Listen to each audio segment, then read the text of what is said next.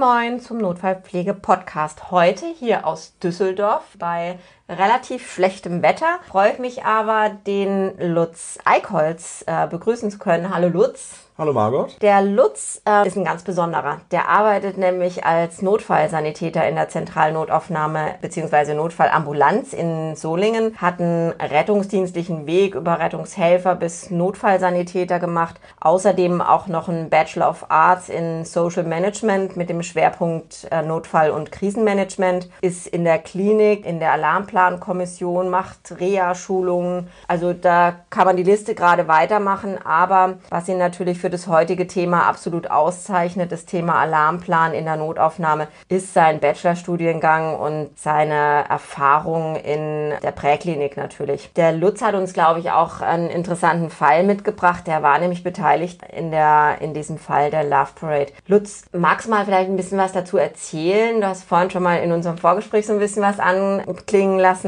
Erzähl mal, ich bin ganz, bin ganz gespannt. Was, was war da? Genau, also ursprünglich war ich äh, mit so einem Patiententransportzug, heißt so eine Komponente, auf einem Rettungswagen. Wir hatten auch eine, Not eine Notärztin dabei. Waren wir in der äh, Love Parade in Duisburg im Einsatz, waren da auch schon im Bereitstellungsraum. Das heißt, wir waren schon vor Ort, als es dann zu dem, aus dem Zwischenfall zu der Großschadenslage kam sind dann auch dahin alarmiert worden und haben dann da akut mit in der, in der Patientenablage gearbeitet. Es ging hoch her, die Notärztin haben wir dann auch darüber verloren, die dann einen Patienten transportiert hat, ohne uns, mit einem anderen RTW. Das heißt, wir waren dann allein in der Patientenablage.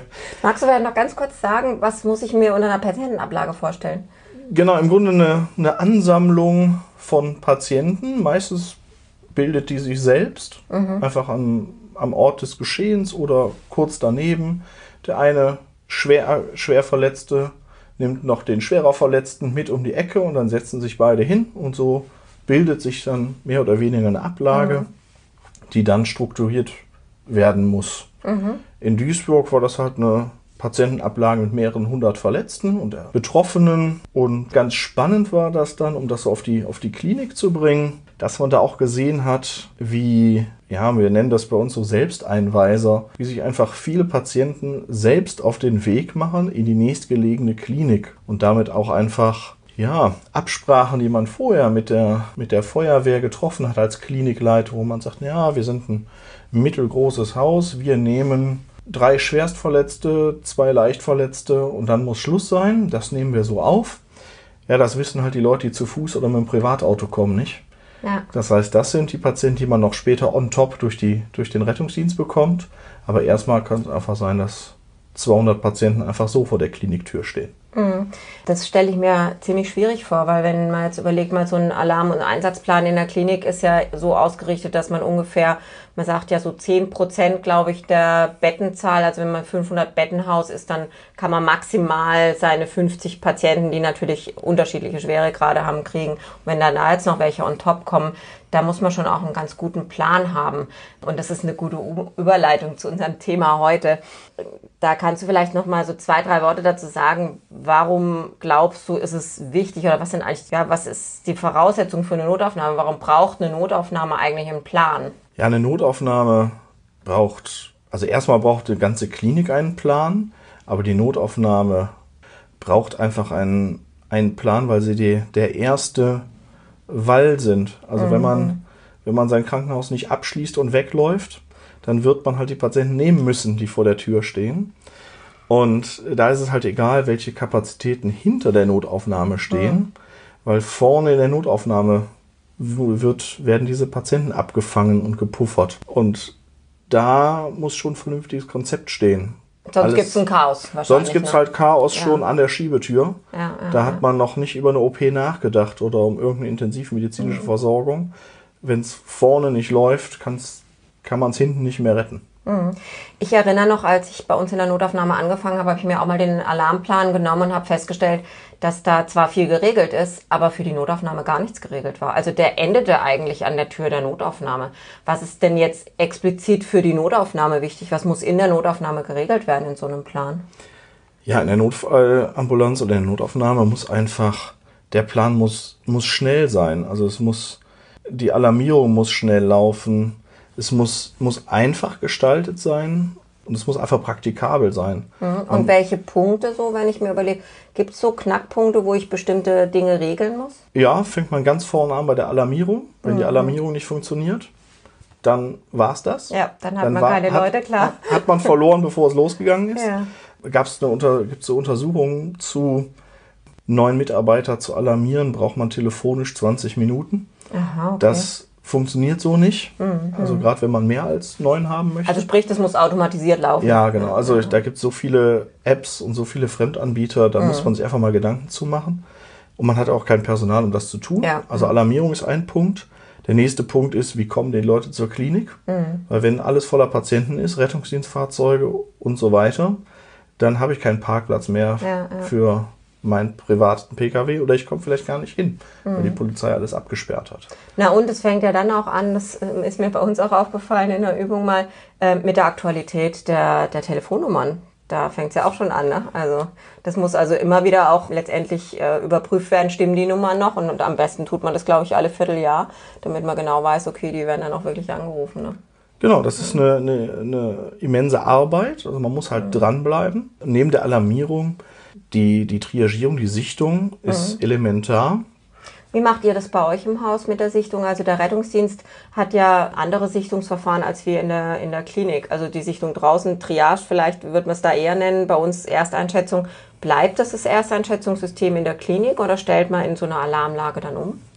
Ja, es ist schwierig. Ähm, wir haben da noch keinen keinen Goldstandard gefunden. Wir triagieren standardmäßig bei uns mit der Manchester Triage. Der Rettungsdienst in Solingen ist da, glaube ich, auch nicht so richtig festgelegt, wie sie triagieren. Also sie, sie nehmen die Patientenanhängekarten, die es äh, landesweit in NRW halt gibt. Mhm. Aber wie sie auf die Farben kommen, ist jedenfalls in der Klinik nicht so richtig transparent. Mhm.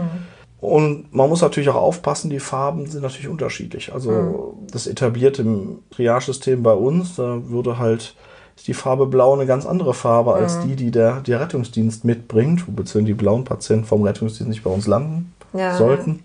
Ja, wie gesagt, den, den Goldweg, den Goldstandard haben wir da noch nicht gefunden. Ah, dann geht ja quasi davon aus, dass man in der Klinik vielleicht nicht in so einer Lage, wo es eh stressig ist, umstellt auf ein System, was man nicht kennt, sondern bleibt bei dem System, welches man kennt bei euch, Manchester Triage oder vielleicht auch ähm, das, den Emergency Severity Index, wenn man in einem Haus den Emergency Severity Index anwendet. Genau, das, das Standard Manchester Triage-System ist, glaube ich, nicht geeignet, um es beizubehalten, mhm. weil es mhm. zu lange dauert. Mhm. Da ist jetzt gerade ein neues Modul auf dem Weg, was diese Massenanfälle abarbeiten mhm. soll. Das müsste man mal testen, das muss man mhm. ausprobieren. Und sonst gibt es ja auch noch, ähm, das habe ich in Berlin mal gesehen, den Berliner Sichtungsalgorithmus. Der schien mir jetzt auch relativ einfach zu lernen, aber das ist natürlich was, was anders ist, als man im normalen Alltag macht. Ne? Genau, und anders ist halt immer eine Fehlerquelle. Mhm. Man muss halt gucken, ja, wenn mein, mein Triage-Tool einfach nicht passt, dann muss ich ein anderes nehmen. Dann ist aber eine, eine das ist eine Grundsatzerwägung, welche, welche Triage-Sache man nimmt. Den, den Berliner Sichtungsalgorithmus der ist logisch aufgebaut, das, das denke ich funktioniert. Ist ja auch in Berlin gut erprobt. Ja. Aber er ist auch jetzt nicht gerade zügig gemacht. Also ja. es ist halt nichts, was man vorne an einer, an einer RTW-Schiebetür eben durchzieht, sondern man muss halt schon ein bisschen bisschen näher hinschauen. Da ist ja, halt und dann wahrscheinlich auch ein bisschen die, die Erfahrung in der Anwendung haben, damit es schneller ja. flutscht. Ne? Genau. Ja, klar. Ja. Okay, jetzt haben wir so kurz über den, das Ersteinschätzungssystem oder Triage-System gesprochen. Was würdest du sagen, aus wie vielen Leuten und vor allen Dingen auch welchen Berufsgruppen sollte so ein Triage-Team, Ersteinschätzungsteam in der Klinik bestehen? Ja, kommt äh, einfach, das ist, ja, es ist schwierig, also sehr individuell. Also ich denke, es sollte, sollte eine Art Vorsichtung geben noch das kann durchaus die, die, die Sichtungspflegekraft machen, wie das auch vielleicht ansonsten in der Klinik tut, die einfach vorsortiert. Da geht es mhm. gar nicht darum, Treffer zu landen, da geht es einfach nur darum, wer ist jetzt akut vital gefährdet, wer ist, äh, wer ist wirklich schlecht dran mhm. und wer hat jetzt so auf den ersten Blick noch einen Augenblick Zeit. Also wer geht zu Fuß, wer ist orientiert und kann mit mir ja. sprechen und wer sagt nichts mehr oder wer hat ein akutes Kreislaufproblem. Wenn mhm. man diese zwei Gruppen vorher geteilt bekommt, dann müssen die beide zwar noch eine vernünftige Sichtung und eine vernünftige Triage durchlaufen, wo ich denke, das sollten Triage-Teams machen. Mhm. wo man aber sagen kann, okay, also rote Patienten, akut vital gefährdete Patienten, kann man eventuell auch in einem, in einem Schockraum-Setting triagieren, mhm. während man die Fußgänger und die leicht Verletzteren vorher ab, abschotten muss. Weil ich denke, mhm. ein Fußgänger in einem Schockraum-Setting verstopft äh, ja, klar, dass man die vielleicht schon, ne? dass man die vielleicht schon umleitet, ja. Wie ist es, habt ihr jetzt speziell bei euch in dem Triage-Team auch noch eine, eine, Dokumentationskraft mit dabei? Also jetzt nicht ähm, eine Pflegekraft oder ein Arzt, sondern von der Verwaltung jemand, der einfach dann ein Protokoll führt oder so? Habt ihr sowas oder? Ja, wir haben, äh, sind noch nicht so weit, das muss man einfach äh, ehrlich gestehen. Man muss einfach sagen, ja, wir haben uns da Gedanken zugemacht, wir haben nur noch kein, kein endgültiges Ergebnis, weil wir einfach unseren Sichtungsalgorithmus noch nicht, ah, okay. nicht fest haben. Da wäre ja. auch die Frage, ob das vielleicht übergeordnet für Kliniken zu regeln mhm. ist, nach welchem Algorithmus man denn so sichtet, damit sich auch Kliniken untereinander später mal verständigen können. Ja. Das ist, da sind wir noch nicht so weit. Ja, ne? okay. Gut, was machen wir jetzt aber mit, also du hast ja vorhin gesagt, da kommen dann auch viel Fußgänger. Wir haben natürlich ja auch in einer Lage, trotz alledem noch diese Unmenge an Patienten, die wir so und so schon haben. Was machen wir mit denen in der Lage? Gehen die dann auch in das System wie die Patienten aus der Alarmlage oder mache ich da zwei Systeme, Alarmlage und Nicht-Alarmlage? Wie muss ich mir das vorstellen? Also die, die Patienten, die schon vor Ort sind, also die Patienten, die bei uns im Ja, oder vielleicht sitzen, auch kommen, ne? Ja. Die würden wir zügigst abarbeiten, wenn wir eine, eine, eine Lageinfo bekommen. Da mhm. muss man dann einfach sagen, okay, die Leute, die zu Fuß gehen können, die sollen bitte zu Fuß gehen.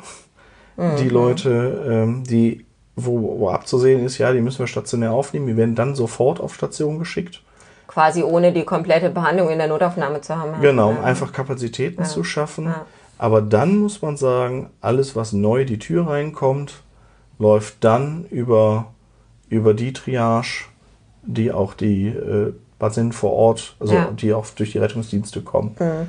Ja, letztendlich muss ja der Herzinfarkt, der da kommt, auch in die Dringlichkeit einsortiert werden mit den anderen Patienten. Genau, das ist ja. das einfach. Ne? Okay, ah, gut. Gut, wir haben also jetzt gesagt, wir brauchen die Alarmierung, wir brauchen die Ersteinschätzung, wo wir uns noch überlegen müssen, nach welchem Algorithmus. Da gibt es noch nichts Evidenzbasiertes. Da muss man erst noch gucken. Wir haben ein Triage-Team. Dann müssen wir ja wahrscheinlich auch noch Behandlungsbereiche definieren. Genau, Patientenablage wäre so ein mhm. Stichpunkt. Mhm. Da kann es sein, dass man tatsächlich Ablagen vor der Triage hat, die sich da einfach bilden das ist ja Triage, sehr von der Örtlichkeit Genau, weil die Triage auch einfach ein Flaschenhals ist. Ja, ja. Wenn es sich davor staut, dann kann man es halt irgendwann nicht mehr ignorieren. Ja, ist richtig. Ähm, aber vom, vom Prinzip her sollte halt die Patientenablage oder die, die aufnehmenden Bereiche nach der Triage geordnet, äh, angeordnet sein. Und ja, unsere Ambulanz wird diese Patienten nicht, nicht fassen können. Das mhm. heißt, man wird relativ zügig Bereiche erklären müssen, wo, wo Patienten behandelt werden. Also äh, vielleicht können. sowas wie eine Holding Area oder Genau, sowas, also bei uns ist das zum Beispiel angedacht, dass wir sagen, okay, also die, die schwer, schwer verletzten, die monitorbedürftigen Patienten, wenn mhm. man es mal so im Alltagsbereich hätte, die werden in die Holding übergeleitet. Einfach, da habe ich, hab ich meine Monitoreinheit, habe ich Platz. Mhm. Da kann ich Material zusätzlich reinschaffen, äh, während leicht verletztere Fußgänger die könnte man in Polikliniken behandeln. Ja. So, so ist, das, ist das angedacht. Da muss man gucken, was man halt hat in der Klinik, um das dann entsprechend zu definieren. Genau, auch da ist das halt wieder ganz stark von den Räumlichkeiten mhm. abhängig, wo die gerade sind. Mhm. Ich kann halt auch die Schwerstverletzten nicht einmal diagonal über meinen Klinikcampus transportieren. Ja, ja. Dann muss ich halt das Material dahin schaffen, wo die Patienten sind. Mhm. Und ähm, wir haben auch bei uns in der Klinik versucht, wenn der Rettungsdienst kommt, so eine Art One-Way-System zu kreieren, damit man eben dieses Gewusel hin und her nicht hat. Hältst du das auch für sinnvoll, oder? Ja, genau. Wenn also, man es machen kann. Genau, wenn man, wenn man das machen kann, dann ist das top. Mhm. Ähm, man muss, denke ich, wenn man das nicht machen kann, ist es eventuell einfacher, die Patienten am RTW umzulagern ah, okay. mhm. und die Patienten dann mitzunehmen mhm. als äh, sich wieder reinlaufen zu lassen auch noch. Dann steht das genau, Auto dann draußen. Steht das Auto vor der Tür, dann habe ich ruckzuck äh, meine, meine Anfahrt ja. verstopft. Also da ist dann die Überlegung, wie kann ich es regeln? Mhm. Habe ich genug Fahrfläche, dass die RTW bis vorne durchfahren und dann mhm. zügig wieder weg können?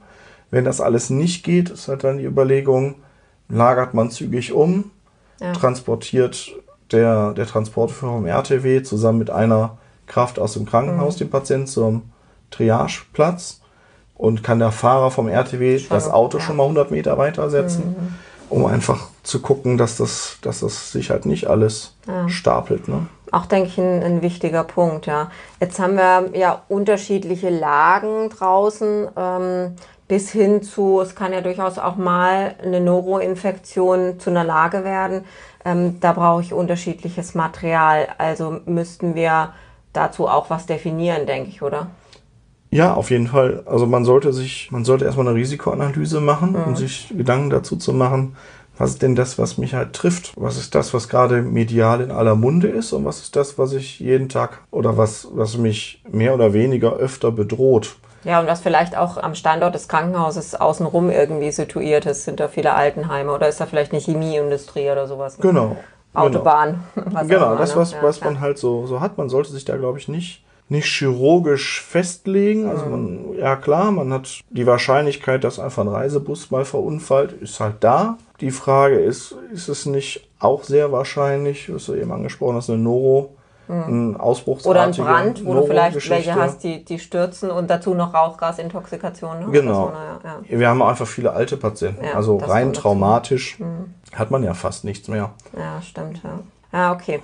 Gut, also Material haben wir noch. Jetzt müssen wir vielleicht noch mal für unsere Zuhörer so ein bisschen, ich hoffe ja, dass die verstärkt aus der Notfallpflege kommen, vielleicht noch mal ein bisschen rausarbeiten, worin siehst du die, die Aufgabe der Notfallpflege in so einer Alarmlage. Also äh, vielleicht auch vor dem Hintergrund, dass die Notfallpflege ja in den Notaufnahmen zu Hause ist. Unsere ärztlichen Kollegen, wir haben es ja leider noch nicht so, dass wir so Stammteams haben, die immer bleiben bei uns, sondern im ärztlichen Bereich wechselt es ja viel.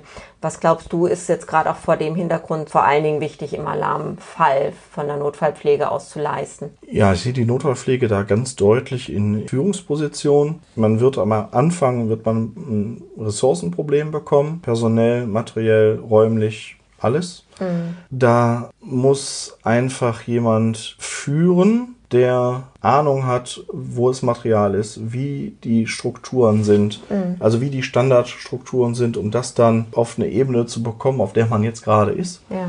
Und da sehe ich das einfach so, wenn man das jetzt, äh, jetzt wieder aus einer präklinischen Situation sieht, dass man sagt, ja, so Truppführung, so Staffelführung, also eine Pflegekraft der Ambulanz nimmt oder führt oder leitet drei, vier Pflegekräfte aus dem Haus mit an, hat vielleicht auch einen Arzt mit dabei, so als Behandlungsteam Ah, ja. leitet dieses Team aber, weil einfach die Ressource zu so wertvoll ist mit der Fachkenntnis, um sich selber ans, ans Vigo legen und selber Ja, an die, weiß, die. Behandlung selbst zu gehen. Da Ja, verpufft es einfach. Und die, die, die dann helfen, dazukommen, kennen sich ja in dem Bereich nicht aus. Genau. Insofern ist das ja, das, das glaube ich auch, also so eine koordinierende, führende Position der Notfallpflege, ne? auf jeden Fall. Und in der Regel kennen die ihre Alarmpläne, wissen, wo das Material ist und wie, wie das alles, ja, okay. Mhm, das finde ich ähm, auf jeden Fall, sehe ich, glaube ich, auch so, ja.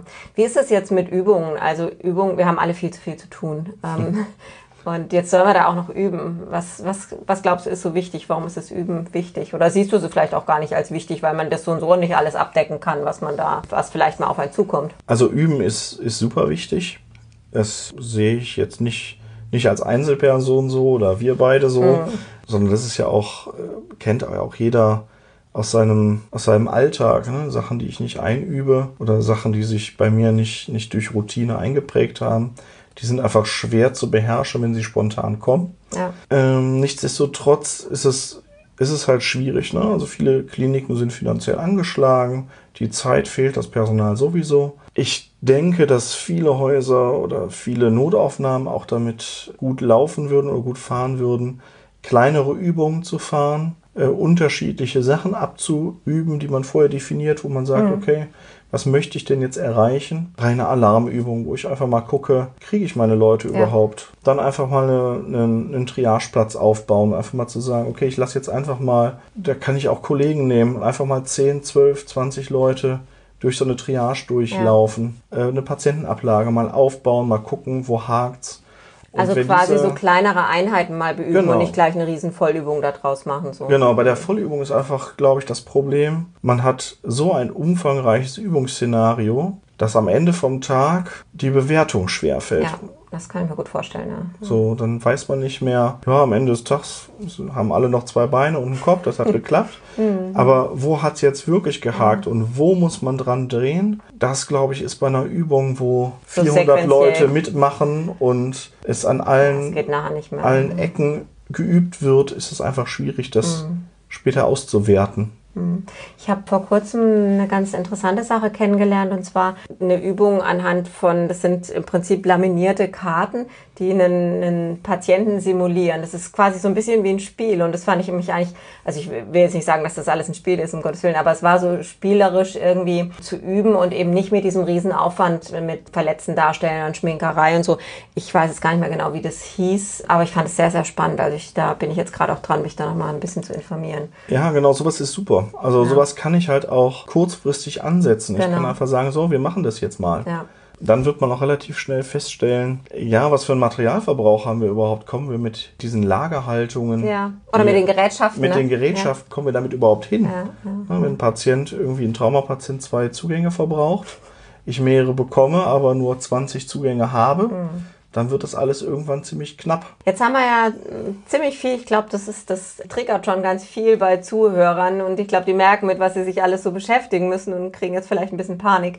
Wo kann man sich denn da mal informieren, wenn man das möchte? Was, was würdest du da raten? Was hat man für Möglichkeiten jetzt als normale Pflegekraft? Wahrscheinlich sollte man sich erstmal den Alarmplan überhaupt angucken der Klinik, aber wenn man sich jetzt darüber hinaus vielleicht informieren oder engagieren will, was hast du da einen Tipp vielleicht? Ja, auf jeden Fall. Also äh, vorweggenommen, wenn man einen ein, Kurs, einen Lehrgang oder Vergleichbares in dem Bereich für, für sich selber sucht als Notfallpflegende, dann ist das jedenfalls so meine Erfahrung ziemlich deprimierende Suche. Gibt's also ich habe recherchiert, ich habe nichts gefunden, wo man einfach sagt, ja, also Krisenmanagement, Notfallmanagement, also Massenanfälle abarbeiten in Kliniken, in so einem klinischen Setting, da gibt's nichts. Ich habe nichts gefunden. Präklinisch ganz viel.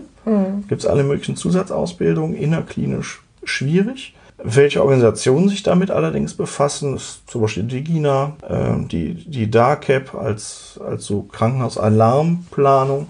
Ist es so die DARCAP, alles was so die Notfallambulanz selbst angeht. Da wäre es halt die DEGINA. Das Bundesamt für Bevölkerungsschutz und Katastrophenhilfe hat auf der Website einiges veröffentlicht. Ähm, da muss man sich so ein bisschen was zusammenpicken. Wenn man sich da engagieren will, glaube ich, dann ist man bei diesen Fachgesellschaften der DEGINA oder wenn man, wenn man die Strukturen, die ganze Klinik bearbeiten möchte oder weiter verstehen möchte, bei der DARCAP ganz gut aufgehoben. Das wären so die, die dann- Anlaufpunkte, die ich da so sehen würde. Hat man vielleicht auch die Möglichkeit, wenn man ein Netzwerk hat, vielleicht wenn man weiß, dass in einer anderen Klinik mal geübt wird, auch mal in eine andere Klinik einfach mal als Beobachter mit in so einer Übung zu sein. Ich glaube, da kann man auch ganz schön viel mitnehmen. Ja, also so eine Art Übungsbörse. Ich denke, das ist. Ja. Und wir beide können natürlich auf jeden Fall einladen in die AG Katastrophenmedizin in der DGNA. Genau. Die beschäftigt sich mit exakt all diesen Themen. Und jetzt sind wir schon ziemlich lang dabei. Ich würde einfach mal sagen, das war, war super interessant. Vielen Dank, lieber Lutz. ja, dank dir. Und wir hoffen auf Fragen, falls irgendjemand mal was wissen möchte. Den Lutz findet man in Solingen. Und, ähm, ja, in dem Sinne wünsche ich noch einen ganz, ganz schönen Tag und bis demnächst. Tschüss. Ciao.